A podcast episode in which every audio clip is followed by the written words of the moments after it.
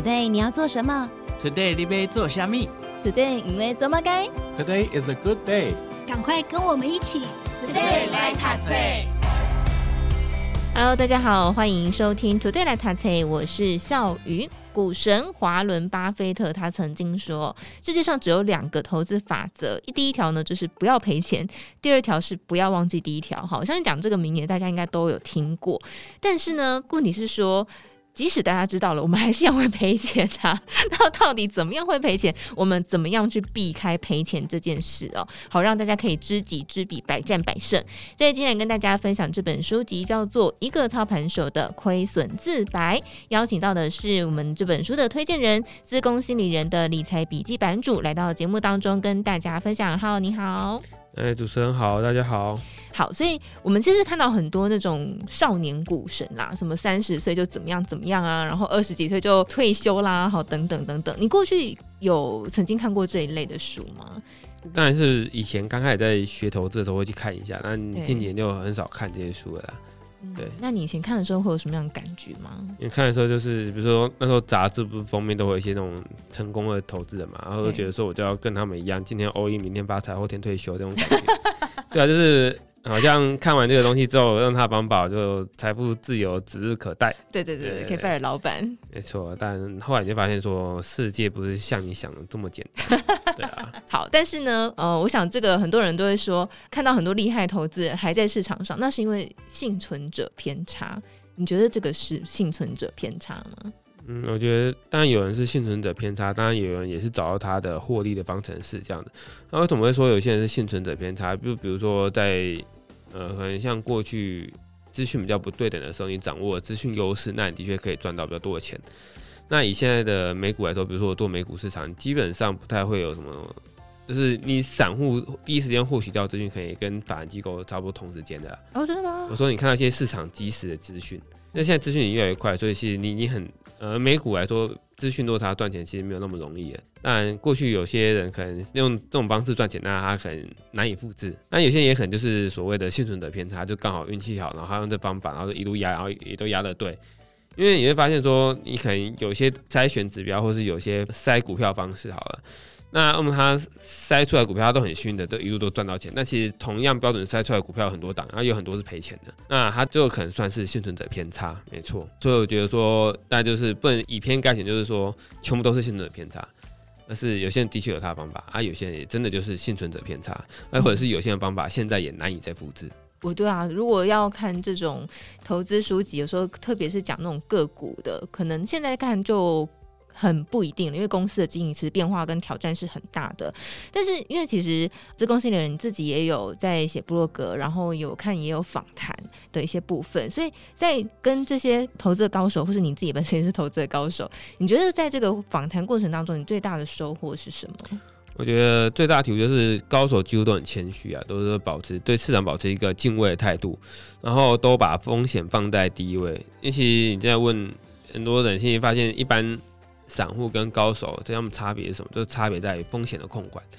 其实，所以的话，我很常去访谈一些高手之后，我们都会去讨论到一个问题，就是说你怎么去控管风险，然后你怎么看待风险。嗯、然后高手也都有他们自己一套控管风险的方法。嗯、那我觉得这就是高手之所以可以成为高手的原因，也是嗯这些能够在在市场上面能够可能长期稳定赚钱的人与一般人不同的地方。风险的控管其实说起来只有五个字。可是其实要做好像 需要一点历程，是吗？没错，而且有时候你就像我们的书里面主角嘛，他就是过去顺遂成功的人生，也就让他忽视了风险控管这件事情。我不会看错，我干嘛要控管风险？对不对？嗯、对。那。当你觉得自己不会犯错的时候，你就是把自己在推向那个地狱的深渊哦。当有这种意识出现的时候，其实就要小心了。因为人一定会犯错，你走路都很会摔倒，怎么不犯错？对啊。其实有时候我在看这种有一些我觉得心目中很厉害的高手，他们可能在自己的 FB 上面就会写说啊，他看错哪一只股票啊，然后他就写下一些犯错看错的理由，然后要避免自己下一次再犯错。其实我每次看到都觉得。哇，我觉得要承认错误真是一个非常不容易的事情，尤其是要对着大家非常公开的去讲这件事情。你自己也会做一些，比方说犯错的投资笔记吗？会啊，我去年又砍了几只股票，都是有就是看错然后砍掉。但是当然有砍错啊，但他后来又弹回来。但是发现有些砍掉股票真的就是一去不复返。嗯，那如果没有砍的话，你反而会受到更严重的伤害。那对我刚刚讲，你要承认自己会犯错，那你在投资上面你才有办法控管你的风险。对，因为你如果觉得自己不会看错，那我就把把 all in 啊。我甚至不用分什么十档股票，我就压一档 all in 下去就好了。那如果这种时候你就刚好犯错了，那你就直接死掉。哦，真的就很可怕。其实这就是在书当中还有提到，呃，有五种行为叫做投资，然后交易、投机、签赌跟赌徒的。五种行为，好，这个大家字面上其实都应该大概可以猜到它意思。但是呢，其实有趣的是，这当中并不是依照它的字面的意思去定义你的行为，而是你的行为去定义了你在做的这件事情叫做什么。好，我们来看，请那个这光心理跟大家分享一下，我们刚刚讲到的这五种行为各自有哪些不同呢？我就我觉得简单讲一下，投资我觉得就是你参与那间公司，或者是参与那个国家或产业的发展嘛。比如说，你先想要买哎、美国啊，你想买全球啊，或者你想要买嗯巴菲特公司啊，BRKB 啊，对啊，那你就是想要参与这公司的吧，或参与这经济成长的果实这样子，那我觉得这就算投资。你买进是看到它一个公司的本质这样子，另外一个就是交易跟投机，我觉得界限比较模糊啊，就是借由买卖之间的价差来赚钱这样子。当然讲更细可以，但讲更细就要解释更多东西。对，那签赌的话，这跟赌博不太一样。签赌就是，哎、欸，我会很像球赛这种，我会控制什么让分啊、点差之类的。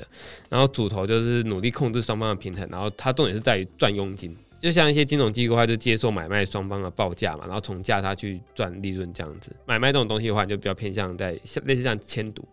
那赌博就是有点偏向纯运气啊，嗯，不会去赌大小，对啊，就像掷骰子赌大小那种，就是在赌博。对，对就是一个看运气，然后玩一个刺激的感觉。没错，对不对？所以很多时候，其实大家大家都会觉得说，我好像在投资，但是其实是在当赌徒。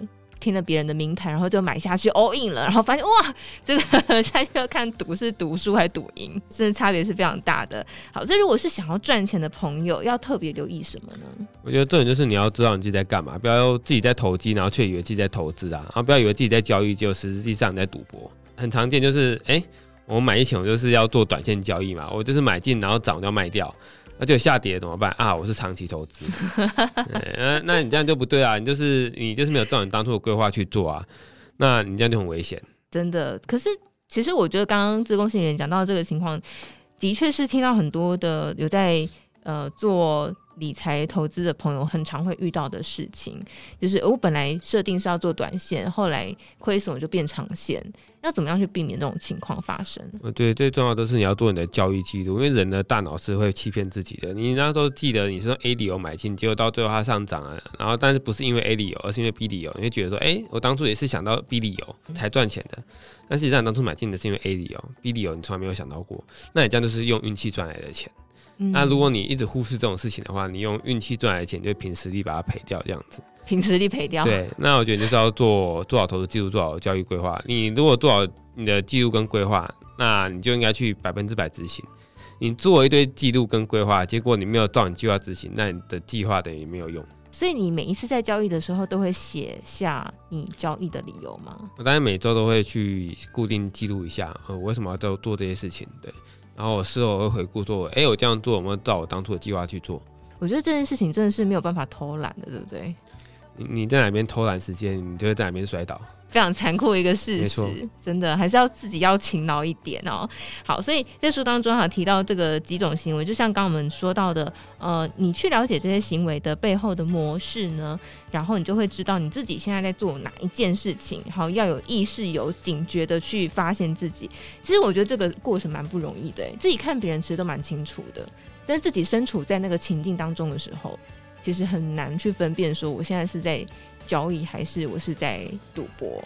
你会有这样摸索过这样的历程吗？我觉得这是心理系训练的一个好处，就是帮你自我觉察你自己在干嘛。哦，真的。对，就是你有时候我们之前会做一些什么，就是上一些课啊，就是哎，误谈别人，辅导别人，然后也让别人辅导，然后都要做很多记录，然后你要记录自己在这个过程中的心路历程，然后对方可能也有什么心路历程之类的，要把它记录下来。我觉得这个训练对现在做这种投资会有帮助啊，就知道自己在干嘛。对，因为你刚刚其实一直在不断讲说要知道自己在干嘛，是大部分人比较困难的一个一件事情。正好就是在讲心理学的自我觉察的一个。大家想说，今天我们到底是听了理财节目，还是在听心理节目？只是，但其实这是投资心理学啦，哈，对不对？好，所以里面其实还有个心理的部分叫做群众。好，群众呢，嗯、呃，跟随大家一起走，会感觉很有安全感，因为大家都这样做。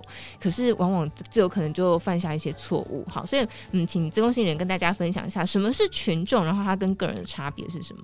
其实我觉得这第二种理由是，这这跟我们过往的那种人类发展有关，因为你可能过去的三十万年、五十万年，就是反正看到老虎就跟着别人跑就对了。然 后你你看老虎，你还不跟着别人跑，你就是被吃掉嘛？那这种人就活不下来嘛，对不对？对。但很多都是你只要你只要终身短期的事情，因为在远古时期，你只要去，我只要烦恼我下一餐要吃什么就好，跑得比别人快就好了。对，要跑比别人快，你要下一餐要干嘛啊？现在就近代，在近两百年，人类的寿命大幅提升之后，才会去思考比较长远的东西。你可能要思考退休要干嘛。嗯。可是你过去的祖先三十万年、五十万年都在烦恼说我下餐要干嘛而已，那那是不太一样的。我们脑袋还没有转过来。对，就是其实对大脑还是很多时候会受到一些比较旧的机制在运作。这就比较危险，就是当群众就是容易跟风嘛，容易受到市场影响嘛。哎、欸，大家都恐慌，我就一起恐慌，然后大家一起跑，一起跑，然后哎、欸，大家涨了就一起追，这样子，这就是比较危险的方法。那如果你知道个人的话，我觉得个人就是你要有理性思考，然后要深思熟虑，还有分析后才做出行动。然后群众就是凭感觉，嗯，所以如果你发现你都在凭感觉做事的话，你就是群众的心态，那就蛮危险的。嗯，可能听到这个新闻里面讲说，啊，哪支很不错的时候，你就买下去，这样子。对。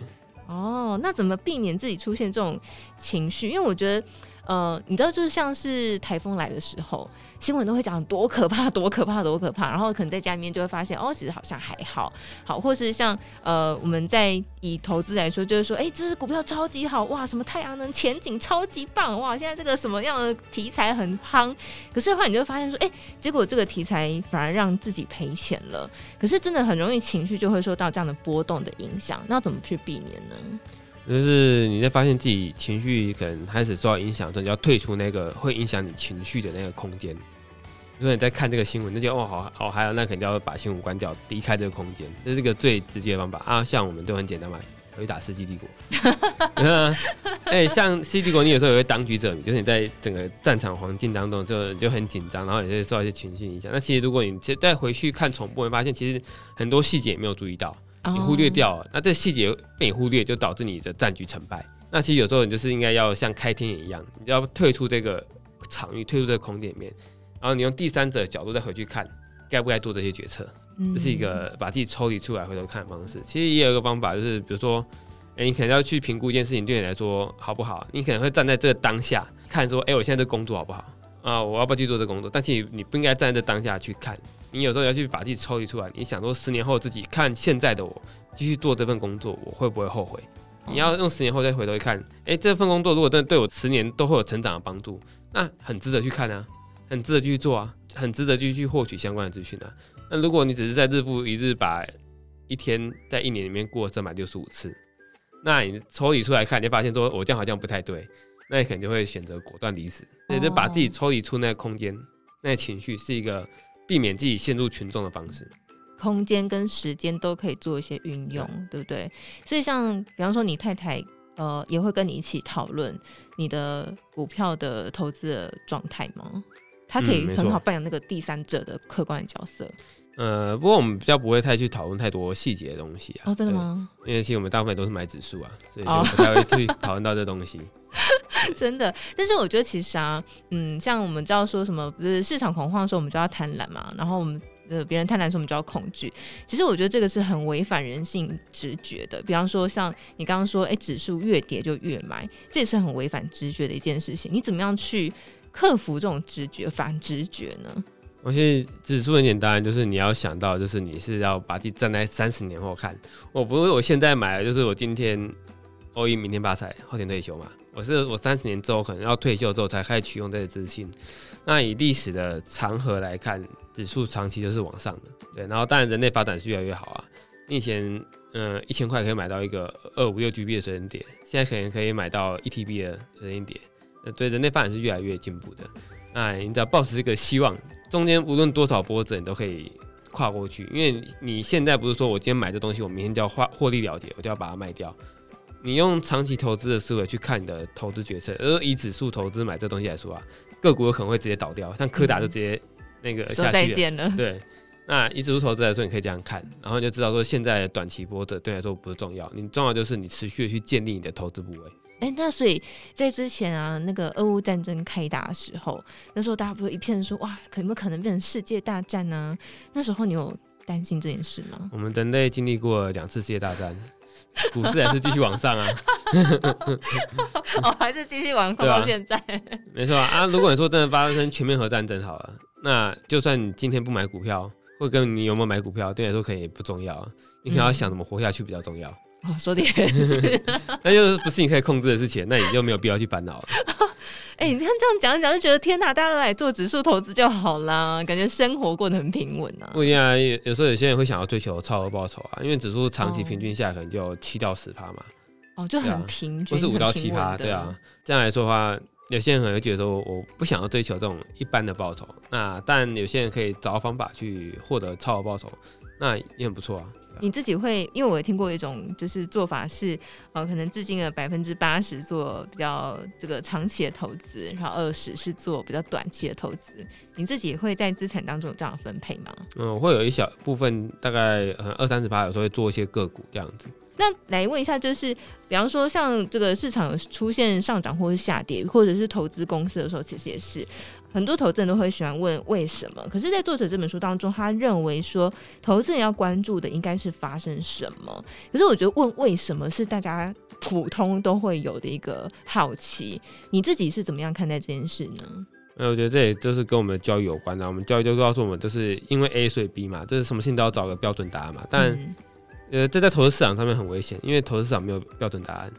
你今天看到新闻跟你说，哎、因为什么事情所以上涨，因为什么事情而下跌，有时候它是不是真的因为这样不一定。那如果你认为因为 A 所以一定会 B 的时候，你在投资市场上面就陷入一个很危险的氛围之中，因为今天的上涨或下跌不一定是 A 事件造成的。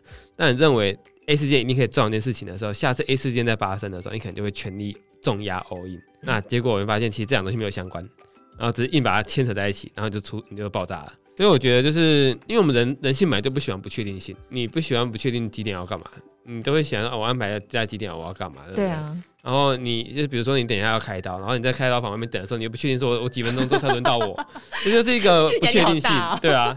人人会讨厌不确定性，所以我们一定会很喜欢把事情一定要找个解释，找个理由。对，比如说可能星座啊，或者什么。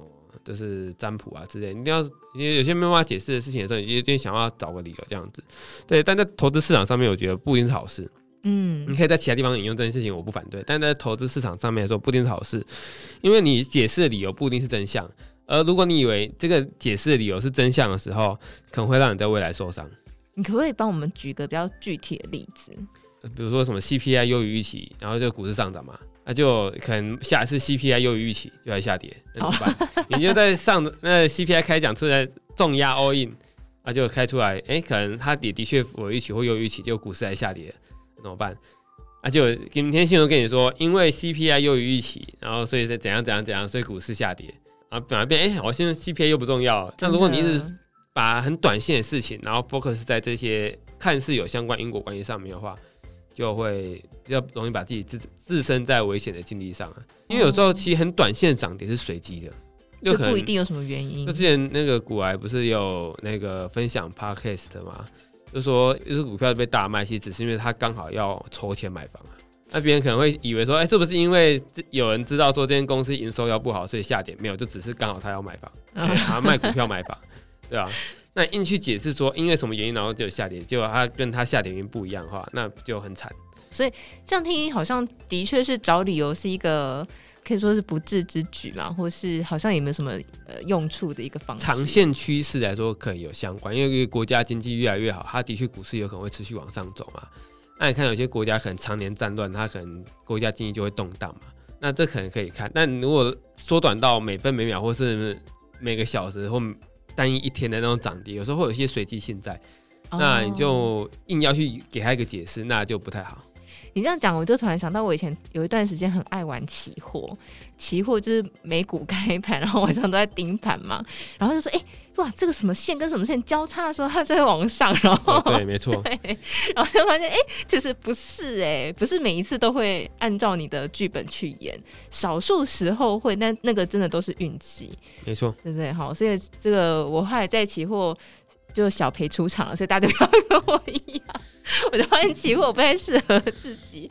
好，所以今天跟大家分享这个一个操盘手的亏损自白哦。我们刚在这个节目当中分享了很多，呃，就是你的行为的模式是什么，然后以及呢，你怎么样在出现情绪的时候，你要怎么样去处理它，还有你怎么样去呃关注这个市场的表现，你应该怎么样去正确的看待哦。呃，希望大家透过今天的节目，或者是透过一个操盘手的亏损自白这本书籍呢，可以带给大家更多呃比较正。确的一些投资的理财的知识。好，在今天也跟大家分享这本书籍，也再次分享给大家。也感谢自工心理人的理财笔记版主来到节目当中跟大家分享，谢谢你，谢谢。好，谢谢，谢谢大家。好，谢谢大家今天的收听。如果对于今天我们所介绍的书籍有兴趣的朋友，欢迎大家可以在资讯栏这个地方找到购书连接。这个连接是到我们金周刊官方网站，在荆州官网上面买书是不用运费的哦，所以欢迎大家可以多多的参考。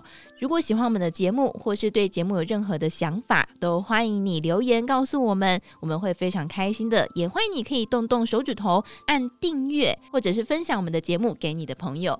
再次感谢大家的收听，我们下次见，拜拜。